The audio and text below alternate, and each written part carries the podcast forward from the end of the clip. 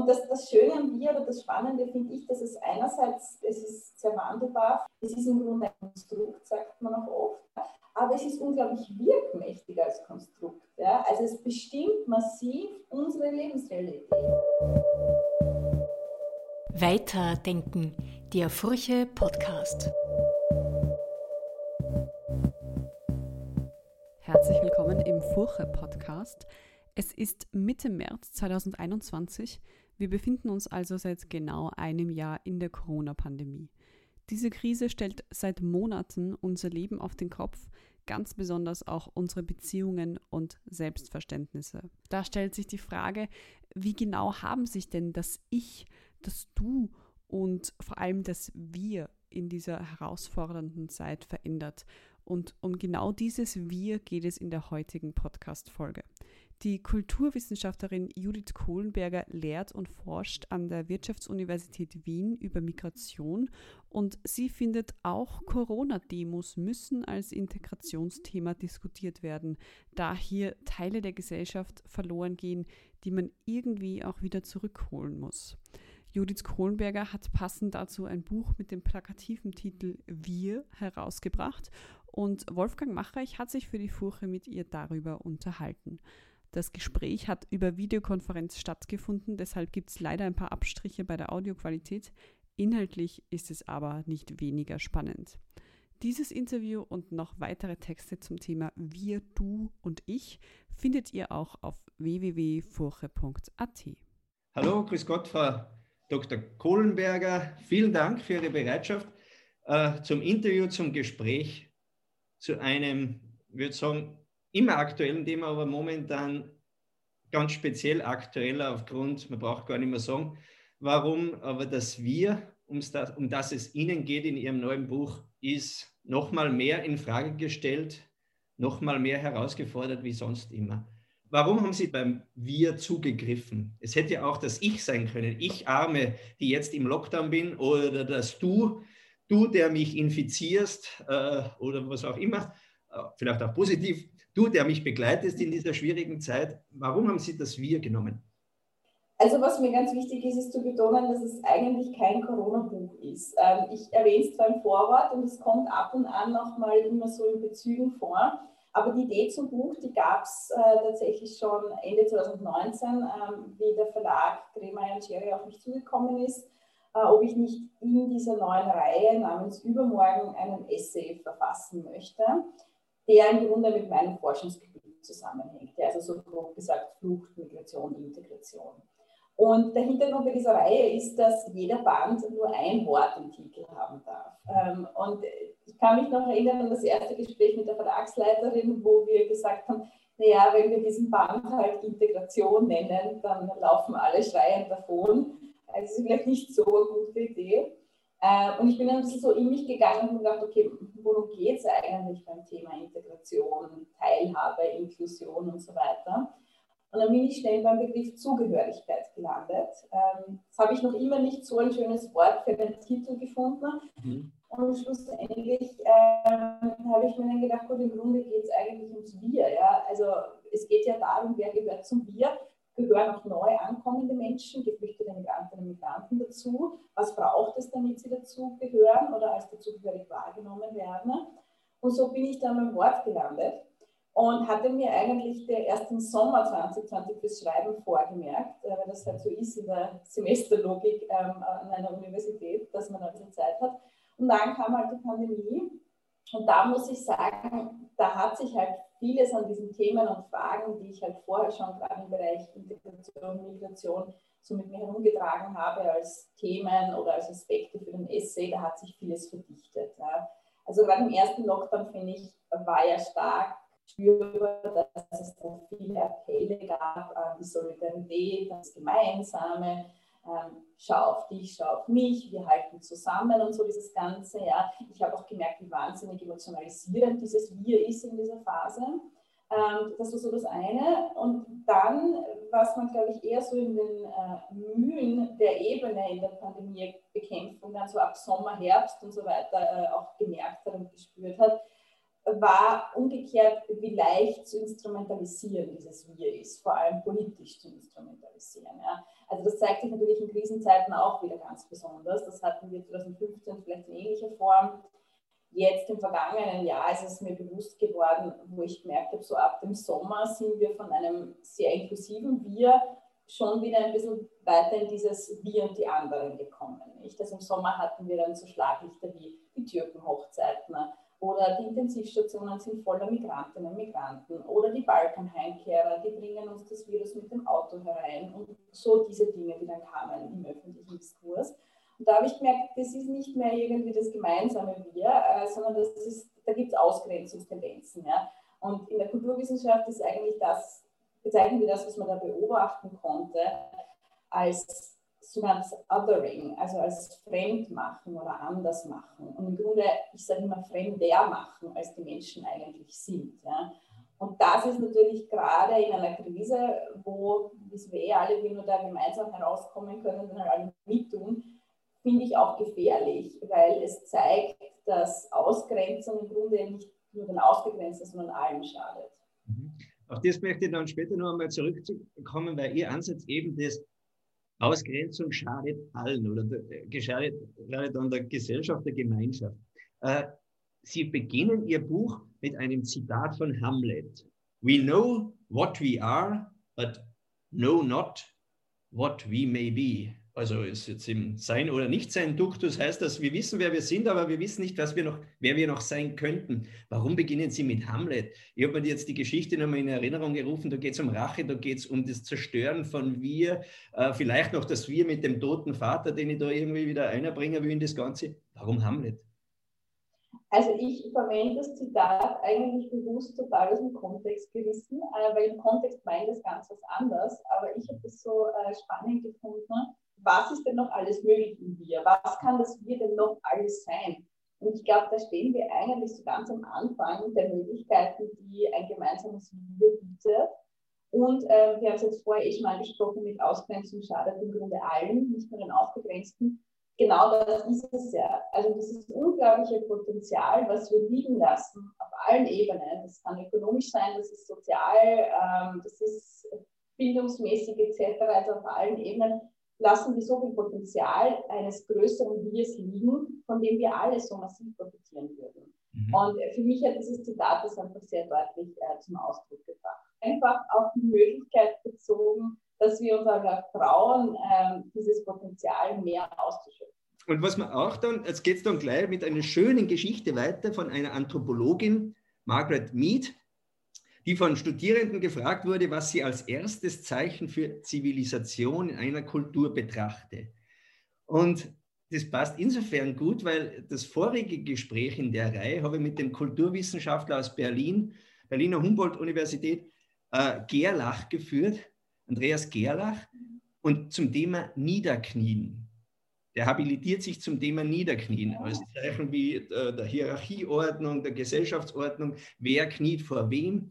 Äh, und wissen Sie, der hat erzählt, und das ist mir da eingefallen, auf die Frage dieser, äh, dieser Studierenden, der hat gesagt, im Gilgamesch-Epos gibt es eine Szene, wo eben beschrieben wird, im babylonischen Raum, dass die, die anderen, die nicht zum Wir gehören, als Abgrenzung sagen, sagt man damals, die können nicht einmal niederknien. Die knien nicht mal nieder. Also das Knien als Kulturtechnik, die dich erst zum Menschen macht, zum kultivierten Menschen, zum zivilisatorischen, äh, ge, äh, geschulten Menschen. Wer nicht niederkniet, ist, ist der Wilde, ist der, der Ungeformte, ist der Barbar, ist das andere, gehört nicht zum Wir. Und das ist schön. Äh, diese Erzählung von der Frau Mietz, könnten Sie kurz sagen, warum Sie die gewählt haben oder kurz um was da geht eigentlich. Ja. Mhm. Ähm, also ich fasse vielleicht kurz zusammen.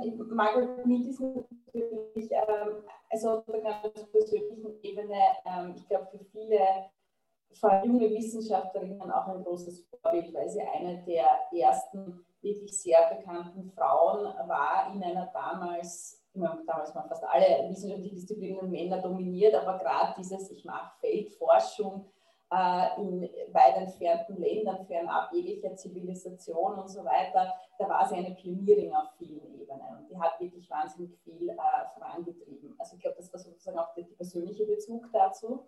Ähm, und Margaret Mead sagt im Grunde, dass für sie das Zeichen von Zivilisation ein wieder zusammengeheilter ähm, Oberschenkelknochen ist.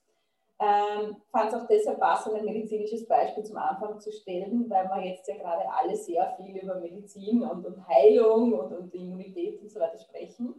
Und sie sagt, ähm, in der Tierwelt gibt es halt keine zusammengehaltenen Oberschenkelknochen, weil wenn sich ein Tier ähm, das Bein bricht, dann wird das zurückgelassen. Dann hat das keine Überlebenschancen. Ja? Also das kommt nicht mehr zur Wasserstelle, das kann äh, keine Nahrung mehr finden. Ähm, das ist total sämtlichen Gefahren des Dschungels oder der, der, der Steppe ausgesetzt. Das hat keine Überlebenschancen. Also findet man nie zusammengehaltene Knochen.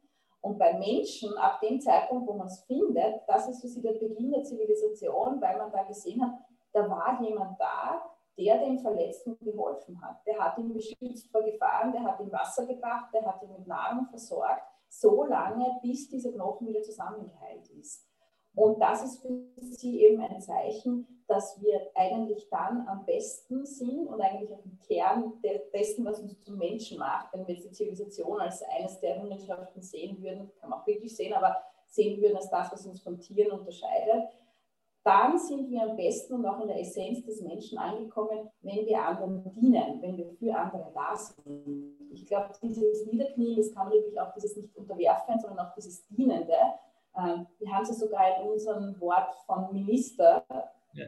Ähm, Ministerium ist das lateinische Dienen. Das merkt man leider nicht immer so im Alltag, dass das der Wortstamm ist. Ähm, aber das finde ich eigentlich schön von der Grundidee her.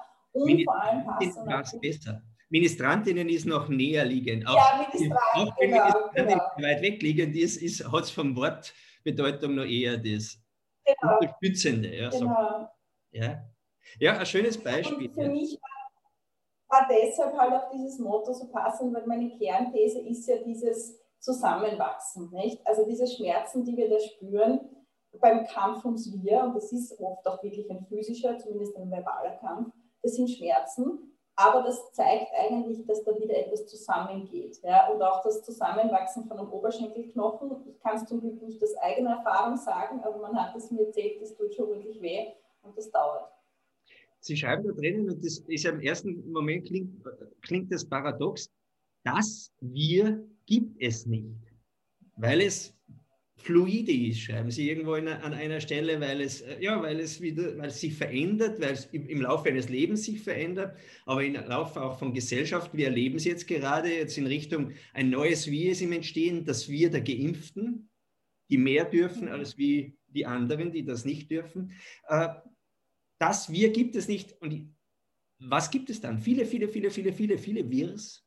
Ich bin eigentlich so ganz von der rein materiellen Definition ausgegangen. Also es gibt das Ich, ich bin hier, ich bin auch angreifbar, Sie sind dort, Sie sind jetzt für mich leider nur virtuell sichtbar, aber ich glaube nicht, dass es gibt und nicht nur ein Hologramm sind. Ähm, das Wir ist schwieriger. Also wie mache ich das materiell, physisch fest und was ist das überhaupt? Und vor allem, ähm, das Wir ist halt so wandelbar. Nicht? Also ich bin mal ein Wir gemeinsam mit meiner Familie, wir sind ein Wir. Ich bin auch ein Wir im Kollegenkreis, ich bin ein Wir im Sportverein, ähm, ich bin ein Wir, das sind dann die wichtigen und die wirkmächtigen Wirs, ähm, eine Nation, ähm, also eine Staatsbürgerschaft macht mich zum Wir, könnte man sagen, als Österreicherin da stellt sich schon natürlich die Frage dann angehängt, sind da Menschen, die hier leben, arbeiten, Steuern zahlen, aber nicht die österreichische Staatsbürgerschaft haben auch Teil des Wirs. Ähm, und das, das Schöne am Wir oder das Spannende finde ich, dass es einerseits es eigentlich nicht gibt. Es ist ähm, sehr wandelbar, fluide, wie Sie gesagt haben. Es ist im Grunde ein Konstrukt, sagt man auch oft. Aber es ist unglaublich wirkmächtig als Konstrukt. Ja? Also es bestimmt massiv unsere Lebensrealität. Es bestimmt vor allen Dingen auch natürlich so Dinge wie äh, unser ökonomischen Hintergrund, unsere sozialen Verhältnisse, unseren höchstpersönlichen Lebensbereich. Ja. Ob ich zum Beispiel ähm, zum Wir Frauen oder Wir Männer gehöre, also bin ich jetzt bei sozialen Gruppen, das hat natürlich eine bestimmende Macht über mein Leben. Ja. Genauso diese Ausgrenzungs- und Marginalisierungstendenzen, die sich halt gerade beim Thema Integration und Migration zeigen, gehöre ich dazu oder nicht dazu. Das entscheidet in, im drastischsten Falle, gerade im Fall der Pandemie, zeigt sich das auch über Leben oder Tod. Und das ist, finde ich, das unglaublich Wichtige daran, dass es einerseits das Wir nicht gibt, aber dass es so wirkmächtig ist. Und das habe ich sehr spannend gefunden in diesem Prozess des Nachdenkens, in diesem Essay. Mhm. Kann das sein, das Beispiel, das Sie genannt haben, da mit dem geheilten Oberschenkelknochen, dass ich weiß, dass ich ohne das Wir nicht überleben kann? Ist es in uns eingegeben? Ist das eine anthropologische äh, Konstante in mir, dass wir von Anfang unseres Lebens an immer auf, auf ein Wir angewiesen sind? Naja, also da gibt es mehrere Ebenen. Einerseits sind Menschen natürlich soziale Wesen ähm, und wir können im Grunde nicht alleine überleben. Also man könnte selbst, wenn man mit diesen ganzen grundlegenden materiellen Dingen wie Nahrung und Kleidung und Wärme und so weiter versorgt wird, da gibt es ja leider auch in der nicht sehr rühmlichen wissenschaftlichen Geschichte immer wieder Maschinenexperimente, ja, ähm, in die soziale Isolation hingehen, wo man weiß, dass der Mensch verkommt im Grunde, wenn er nur für sich ist. Ja. Momentan wird uns das natürlich frappant vor Augen geführt. Ja. Also wir haben jetzt eigentlich schon diese, ich würde fast sagen, eine Pandemie der physischen Gesundheit, würde ich sagen. Mhm. Also da geht es da geht's um ganz viele physische Beeinträchtigungen, äh, psychische Beeinträchtigungen psychische. und psychische, psychische Beeinträchtigungen. Ähm, und wir sehen ja mittlerweile auch schon, wenn man da ähm, den Berichten der ähm, äh, Kolleginnen und Kollegen aus der Psychiatrie glaubt, dass das vor allem Kinder und Jugendliche ganz massiv betrifft, ja, die natürlich gerade in diesem Prozess sind. Ähm, und das ist so die zweite Ebene, warum wir das Wir brauchen. Ich brauche das Wir, aber ich brauche auch die anderen zum Abgrenzen. Also das Abgrenzen an sich ist noch nicht das Problem. Ja? Das Abgrenzen ist ganz normal. Das Selbst muss sich von etwas anderem abgrenzen, damit ich meine eigene Identität formen und wahrnehmen Problematisch wird es dann, das sehen wir leider sehr häufig auch, gerade im Bereich Migration, wenn dieses Abgrenzen hin ins Abwerten geht. Das ist, das ist finde ich, äh, ein, ein ganz, eine deutlich wahrzunehmende Strategie sehr oft. Ähm, und da versuche ich auch im Buch so ein paar Handlungsoptionen oder Beispiele zu geben, wie man aus dieser Abwertung oder eben, wie gesagt, dieses Othering, dieses Andersmachen, Fremdmachen, dadurch auch negative Eigenschaften dem anderen zuschreiben und sich selber zu erhöhen. Ja? Also wie man da vielleicht herauskommen kann und ähm, zwar weiterhin das selbst behalten kann, aber das Wir trotzdem öffnen kann und intensiver gestalten kann. Habe ich es richtig rausgelesen, wenn ein Vorschlag von Ihnen ist, äh, ein Rat zu mehr und ständiger Reflexion auch, in welchen, welche Privilegien ich eigentlich besitze. Ich mhm. jetzt als äh, alter weißer Mann, es werden immer weniger, aber ich habe auch noch ein paar. Aber ganz anderes Beispiel, dass ich einen österreichischen Reisepass besitze, der mir eine in, in normalen Zeiten und Anführungszeichen eine, eine irrsinnige Mobilität ermöglicht. Ich habe einmal meinen Reisepass im Flugzeug liegen gelassen und bin in Doha am Flughafen gestrandet ohne Reisepass. Da ist mir erst bewusst geworden, ich habe das dann einmal gedacht, im wahrsten Sinne des Wortes unpässlich. Ich war ein Nichts. Du bist in dieser Zwischenzone, du darfst in nichts, du darfst nicht in die andere Richtung, du darfst nicht raus, du darfst nicht rein, du bist, ohne diesen Pass bist du auf dieser Welt. Äh, ja, im ersten Moment, dann gibt es natürlich für mich als Privilegierten wieder Möglichkeiten, der Botschaft anzurufen, äh, diese und jene also ich kann mir es leisten, ich kann dann einen Notpass beantragen und so weiter, aber es gibt viele, die diese Möglichkeit nicht haben, aber es zeigt die Privilegiertheit. Also diese Reflexion, ist es das, wozu Sie ermuntern in Ihrem Buch? Ich glaube tatsächlich, dass wir das, diese, diese Fragen oder diese Debatten jetzt auch mehr wieder führen werden. Ist es beim Thema Impfprivilegien gerade wieder so akut vor Augen geführt worden. Das ist jetzt die Debatte der letzten Tage in Israel gibt es ja schon dieses Konzept nicht. Es soll da einen grünen Pass geben für alle, die geimpft sind oder die halt immun sind, weil sie die Krankheit schon durchgemacht haben. Die dürfen dann wieder ins Restaurant, die dürfen wieder fliegen und so weiter.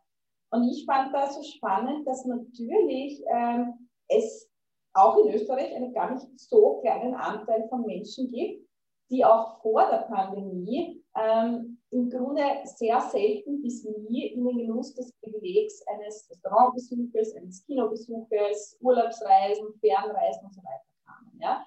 nicht, weil es ihnen rechtlich verwehrt wurde, sondern weil strukturelle ökonomische Hürden gab für. Ja? Und das sind in Österreich gar nicht so wenige Leute. Wir wissen, Armut ist leider sehr unsichtbar, gerade in einem reichen Land wie Österreich.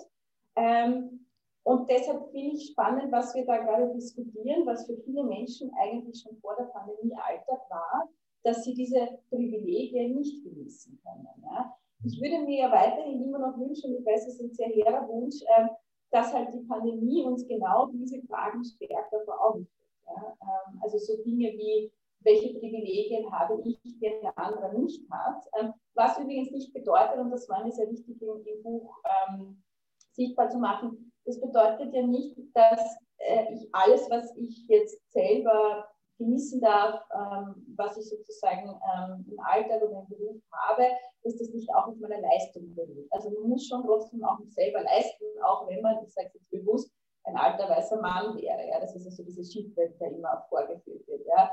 Jeder erfolgreiche alte weiße Mann hat genug gearbeitet in seinem Leben und sehr viel geleistet. Das ist überhaupt nicht das Thema. Das Thema ist nur, dass wenn zum Beispiel eine Frau gleich viel geleistet hätte wie er, sie wahrscheinlich nicht in dieser Position wäre, weil man, ich verwende gerne das Wort, weil der Mann quasi diesen Rückenwind hatte aufgrund seines Geschlechts oder ähm, aufgrund der Hautfarbe. Und das finde ich so wichtig herauszuarbeiten, ähm, dass nämlich beides möglich ist. Und die, wahre Leistungsgesellschaft, wenn wir schon beim Begriff sind, wäre ja eigentlich eine, die es schafft, diesen Rückenwind oder diesen Startvorteil irgendwie auszugleichen, damit wirklich nur mal die reine Leistung zählt und nicht dieses Zusätzliche, was halt auch nicht immer da ist. Ja. Im Sport macht man das ja schon teilweise, indem dann die, ähm, weiß nicht, also, dass man Startzeiten zum Beispiel an die Windgeschwindigkeit anpasst, ja, dass man da irgendwie 100 Sekunden dazurechnet oder abrechnet, dass man Startbedingungen anpasst. Finde ich interessant von der Idee, weil das ist es im Grunde, finde ich. Und da kann man natürlich gesellschaftspolitisch auf der strukturellen Ebene, das versuchen wir vermehrt in den letzten Jahren, Jahrzehnten, halt entgegenwirken. Mhm. Weil das stimmt ja schon, dass ich in mein Wir hineingeboren werde mit allen Vorteilen und Nachteilen, die dieses Wir, in das ich heute hineingeboren werde, im ersten Moment einmal mit sich bringt. Genau. Die Frage ist aber, muss ich diese Vorteile, diese Privilegien einfach unreflektiert annehmen, wahrnehmen? Oder, und da äh, ist sozusagen der zweite Handlungsvorschlag, den ich mache, äh, kann ich diese Privilegien bewusst von mir weisen, weil sie eben anderen auch nicht haben. Und ich mich dadurch äh, nicht einen Startvorteil ermächtigen möchte, den andere halt nicht genießen können. Reject uh, the privileges. Uh, zu dem also ich, ich lehne das ab. Sie haben da so ein, ein, ein tolles Beispiel. Könnten Sie kurz, ja. kurz also da muss ich gleich voranführen, dass ich mich hier quasi mit fremden Federn schmücke, weil dieses Beispiel habe nicht ich selber erlebt und es wurde mir erzählt, als ich selbst noch Studentin war und an einer Summer School teilgenommen habe. Ähm, da war ein amerikanischer Professor, ich glaube, er war von der University of Michigan. Und der hat das für mich so klar machen können, worum es da eigentlich geht beim Thema Privilegien. Ja? Ähm, weil, wie gesagt, ich habe schon den Eindruck, dass das auch so im gesellschaftlichen Diskurs meint man oft, naja, Privilegien, das heißt irgendwie, dass man dann den Leuten nicht zusteht, sie würden selber was machen oder sich erarbeiten und das ist es halt nicht. Und ähm, er hat gesagt, ähm, er, hat, er selber hatte in den Vereinigten Staaten eine weiße Studentin, die gerne äh, so in, äh, in, getönten Autos gefahren ist, ähm, mit getönten Scheiben ähm, und so runtergelegter Wagen quasi. Und dann hat sie immer ganz laut Hip-Hop gehört und so weiter. Und dann ist sie eines Tages von einem Polizisten angehalten worden. Und sie kurbelt halt dann dieses Fenster runter vom Wagen und im ersten Moment merkt sie total, wie erschrocken oder zumindest überrascht dieser Polizist war, sie da als weiße blonde Frau hinterm Steuer zu sehen. Und es war ganz offensichtlich, was er erwartet hatte, weil solche Autos fahren in den Vereinigten Staaten vor allem eher schwarze junge Männer. Ja, also so Hip-Hop und dann halt, ja, es sind ganz viele Zuschreibungen, die da gleich mit, äh, mitfließen. Ja. Und der war total überrascht und hat dann irgendwie sich fast entschuldigt, dass er sie aufgehalten hat und hat gemeint, naja, sie soll einfach weiterfahren, passt schon, würde man sagen, hier in Österreich. Und sie hat dann aber ganz deutlich das angesprochen, was da gerade passiert, nämlich dass er sie, ähm, obwohl sie tatsächlich die Geschwindigkeit überschritten hatte, einfach weiter winken würde, weil sie weiß ist. Ja? Also das, das ist in dem Moment da irgendwie passiert. Und sie hat das dann offen gemacht und angesprochen und gesagt, na, na, sie wollten mir gerade ein Strafmandat ausstellen. Ich bin wirklich zu schnell gefahren, das stimmt schon. Bitte stellen Sie es mir noch auf. Und das ist natürlich es ist einfach, ich weiß nicht, ob ich mir das zutraue. Einerseits, weil man natürlich sich selber um diesen Vorteil bringt, dass man nicht zahlen muss, aber auch, weil man in dem Moment diese vermeintliche Harmonie, die da dem Austausch entsteht, stören muss und ganz deutlich den Finger in die Wunde legt. Ja? Also diesen, diesen Riss in der Matrix, den man da verursacht, der aber wichtig ist, um zu zeigen, was da vor sich geht. Ja? Und es ist nur ein kleines Beispiel und kann man natürlich im Alltag durchexerzieren in unterschiedlichen Bereichen. Mhm. Aber ich finde, da haben Sie jetzt ganz was, ganz was Wichtiges oder was mir sehr auffällt oder sehr aufstößt, auch angesprochen, wo Sie sagen, es zerreißt von sich aus, jetzt ist dieser Polizist so nett zu Ihnen, ja? Und Sie, Sie, Sie, Sie zerstören das um eines höheren Willen. Ja, Sie, Sie haben schon. Nur das zu können, ich denke mir auch, mich wundern ja auch äh, die, die Inzidenzzahlen am Land. Also in, in Land, also ländlichen Regionen, zum Beispiel äh, Salzburg im Tennengau und so weiter. Und ich wohne in Wien-Otterkring und da sind die Zahlen immer viel niedriger als wie bei mir zu Hause, auch im Pinzgau. Und ich denke mir, woran liegt das? Also das hat sich jetzt ausgestellt, der Migrationsanteil ist es nicht, das vorher gesagt wurde, die Ausländer bringen das oder die haben das mehr. Ganz im Gegenteil. Und ich denke mir, dass sich viele, so wie Sie sagen, wenn mir der die Hand gibt, den ich schon so lange kenne, wenn mir der ohne Maske entgegenkommt, dass ich da dieses, das nicht zerstören will. Der, der, es, ist, es, ist, es ist dumm, ja? Aber ich kann es nicht, weil ich ein Wir mit dem habe. Und ich kann mir vorstellen, dass das am, in ländlichen Regionen der Nachbar, die Nachbarin und die, die Gemeinschaften sind noch mehr des Wirs und da traut man sich nicht so sinnvolle Sachen wie Maske, äh, keine Hand geben, Distanz halten und so weiter. Das habe ich mir gedacht, ob das, das der, der Grund ist. Dieses eigentlich stärkere Wir hält davon ab, da massiver sich zu schützen. Könnte da was dran liegen? Also ich glaube, da kommen viele Dinge rein. Natürlich, was ich selber, ich komme auch vom tiefsten Land im Grunde, von einem ganz kleinen Dorf im Burgenland, ähm, direkt an der ungarischen Grenze. Und was ich schon mich selber auch gemerkt habe, ist halt, dass die Kontrolle natürlich im Land viel stärker ist. Also jeder kennt jeden, ich kenne quasi jedes einzelne Glied dieses, ja, das kennt man und man weiß im Grunde auch, was in dem Moment macht. Ja. Also das, man nennt das auch in der Forschung soziale Kontrolle. Ja. Ein bisschen negativ, das kann natürlich auch positiv verstanden im Sinne von, ich bin da nicht anonym, ich bin nicht in einer Bilet der Großstadt und niemand schert sich, was ich mache, was ich tue, sondern ich bin aufgefangen in einer Gemeinschaft. Also ich glaube, das hat sowohl positive als auch negative Anteile. Zum Beispiel, wo ich auch das erlebe, ist, wenn zum Beispiel, ich habe eine Zeit lang für eine Politikerin gearbeitet, die hat sich sehr stark für LGBTIQ-Menschen eingesetzt äh, und dann wurde mir oft in meiner, in, bei mir zu Hause, also in meiner Umgebung, dann gesagt, wie kannst du das da oder wie passt doch du gar nicht dazu? Und ich habe gesagt, sicher passe ich da dazu. Das sind ja, also was ist da dabei? Oder auch wenn es um Diskriminierung geht, dass ich sage, okay, na, für das bin ich nicht, dass man sich dann, dass ich dieses Privileg, dass ich, dass ich wenn ich das zurückweise, ja, dass es mir eh besser ja. geht, dass das dann von meiner Umgebung, die das durchaus nicht verstanden wird. Dass die sagen, ja. ja. Und das, das verlangt schon sehr viel, glaube ich, Courage äh, und Überwindung, sich, stellen Sie sich vor, so ein Stammtisch, so ein Männerstammtisch, so, ja, wo man solche Positionen dann vertritt, das ist nicht ohne. Ja? Aber soll so sein. Ich, ich finde es nämlich sehr richtig. Aber ich denke mal auch, das, das hängt viel damit zusammen, warum diese etablierten Wirs so stark sind. Ja, das glaube ich auch.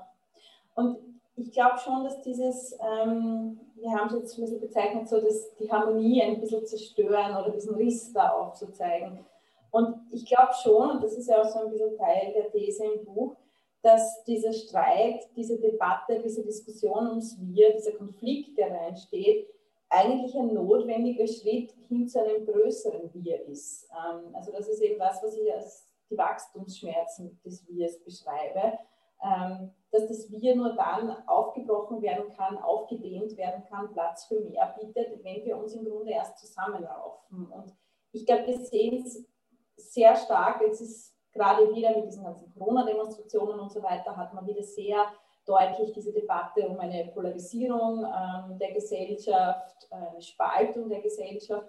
Im Grunde waren diese Zuschreibungen schon vor Corona da, da haben wir auch nur über Polarisierung gesprochen, ähm, nicht nur beim Thema Migration, sondern ganz generell.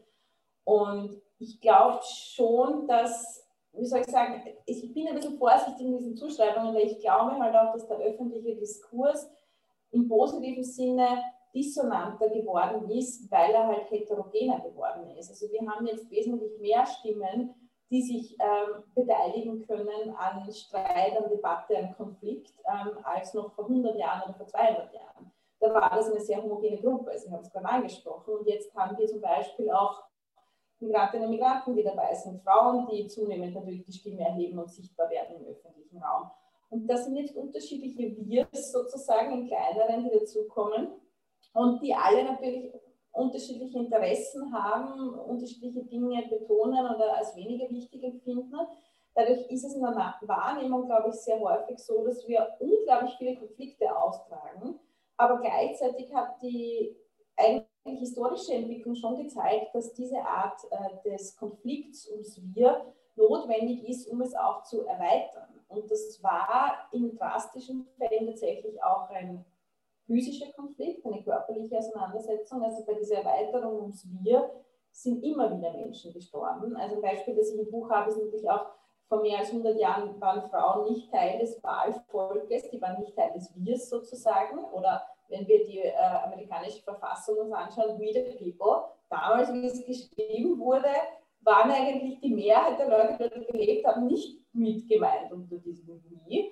Und es hat viele Kämpfe, auch wirkliche Kämpfe gebraucht. Ähm, es braucht weiterhin viele Debatten und Sturm aufs Kapitol, glaube ich, ist auch so ein Thema, das zeigt, da geht es ums Wir, wer sind wir eigentlich, ähm, um überhaupt dieses Wir sukzessive zu erweitern, dass immer mehr Menschen aufgenommen werden in diese Kategorie Wir. Und deshalb im Kleinen oder im Alltag finde ich das auch wertvoll, aber das muss man sich trauen, das stimmt, das geht nicht ohne persönliche ähm, sozusagen Abstriche dass man diese Harmonie stört, den Konflikt zulässt, um vielleicht zu einer Erweiterung dieses Wirs zu kommen. Wie weit geht dieses Wir? Ist es dann äh, Weltbürgerschaft? Sind wir oder geht es dann noch hinaus? Weil ich denke jetzt nur daran, dass es mal Ideen ge gegeben hat, den Atommüll in den Weltraum äh, zu schicken, dann hätten wir das Problem los. Aber wenn man ein bisschen an ein größeres Wir der Galaxie oder der, äh, denkt, dann dürfen wir das auf keinen Fall machen. Ja? Also wie weit würden Sie das ausweiten, dieses, dieses Wir? Also ich bin ähm, als Migrationsforscherin jetzt prinzipiell gar nicht dafür, dass man sämtliche nationale Grenzen überwinden muss. Ja. Also ich erkenne auch den Wert äh, symbolisch, rechtlich etc., politisch von Grenzen an. Ähm, ich glaube auch, dass ähm, diese Nationalismusdebatte, wie schaffen wir die Nation ab, no border, no nation und so weiter, ähm, da gibt es schon auch, ähm, auch gerade aus der Ökonomie kommen durchaus Argumente, die dafür sprechen, dass man eben höhere Mobilität und Grenzüberwindung ermöglicht. Ich glaube aber gar nicht, dass wir unbedingt dieses allumfassende Weltbürgertum brauchen. Ähm, was wir aber schon brauchen, umgekehrt, wenn wir sagen, ähm, das nationale Wir, das hat weiterhin Berechtigung. Ich würde das gerne auch aus einer positiven Ebene heraus besetzen. Also gerade in Deutschland gibt es ja auch so Sachen wie Verfassungspatriotismus. Da geht es jetzt schon auch um im Grunde die deutsche Identität, die ich jetzt aber nicht anhand von im Grunde arbiträren äh, Merkmalen wie Hautfarbe oder wie viele Generationen reicht meine Familie zurück definiere, ja, sondern anhand eines im Grunde Wertekanons, äh, den ich mich beschreibe. Was aber schon wichtig ist, finde ich, in einer globalisierten und, und hypermobilen Welt, dass wir mehrfach Zugehörigkeiten zulassen. Also es muss in Ordnung sein, und das ist ja auf der emotionalen Ebene bereits vielfach der Fall für viele Menschen, ne, dass ich Österreicherin bin und dass ich Bosnierin bin. Ja? Oder dass ich, weiß ich nicht, Deutsche bin und Syrerin bin. Ähm, also diese Doppel- und Mehrfachzugehörigkeiten, ne, die sind ja eigentlich fast mehr die Regel als die Ausnahme. Und deshalb bin ich wieder sozusagen beim Anfang des Themas. Ich kann natürlich Teil von mehreren Wirs sein ähm, und ich kann dadurch auch die Möglichkeit haben, meine Identität als etwas wahrzunehmen, was ich je nach Kontext auch vielleicht aktiviere oder mal nicht so relevant ansehe. Mhm. Äh, ein Kapitel in Ihrem Buch geht auch um, die, um den Streit um die Identitätspolitik. äh, Politik, nämlich dass sich gerade an so Fragen, und sei es nur ein Binnen-I oder sei es ein Sternchen oder eben diese ganze Gender-Thematik, dass sich da derartig was äh, aufheizt und eine Diskussion darum, nämlich in Abwehr dazu, dass das äh, und dann gesagt wird, es ist eigentlich, es ist, warum kümmern wir uns um solche Themen? Wir haben die, wirklich wichtigen Themen haben wir außer Acht gelassen. Der ganze äh, Rechtspopulismus, der, der funktioniert eigentlich eh nur, weil die anderen ihr euch nur mehr um so Details kümmert, die in eurer noblen Blase. Warum ist für Sie aber entscheidend, äh, diese Identitätspolitik voranzutreiben? Ja, ich glaube, ich habe es eingangs eh schon erwähnt, weil die Zugehörigkeit zum Wir oder die Frage, welche Identität wir haben, ganz massiv über unsere Lebensrealität entscheidet unsere Ressourcen, über unsere Chancen im Leben. Das entscheidet über zum Beispiel Bildung, das entscheidet über finanzielle Hintergründe und so weiter.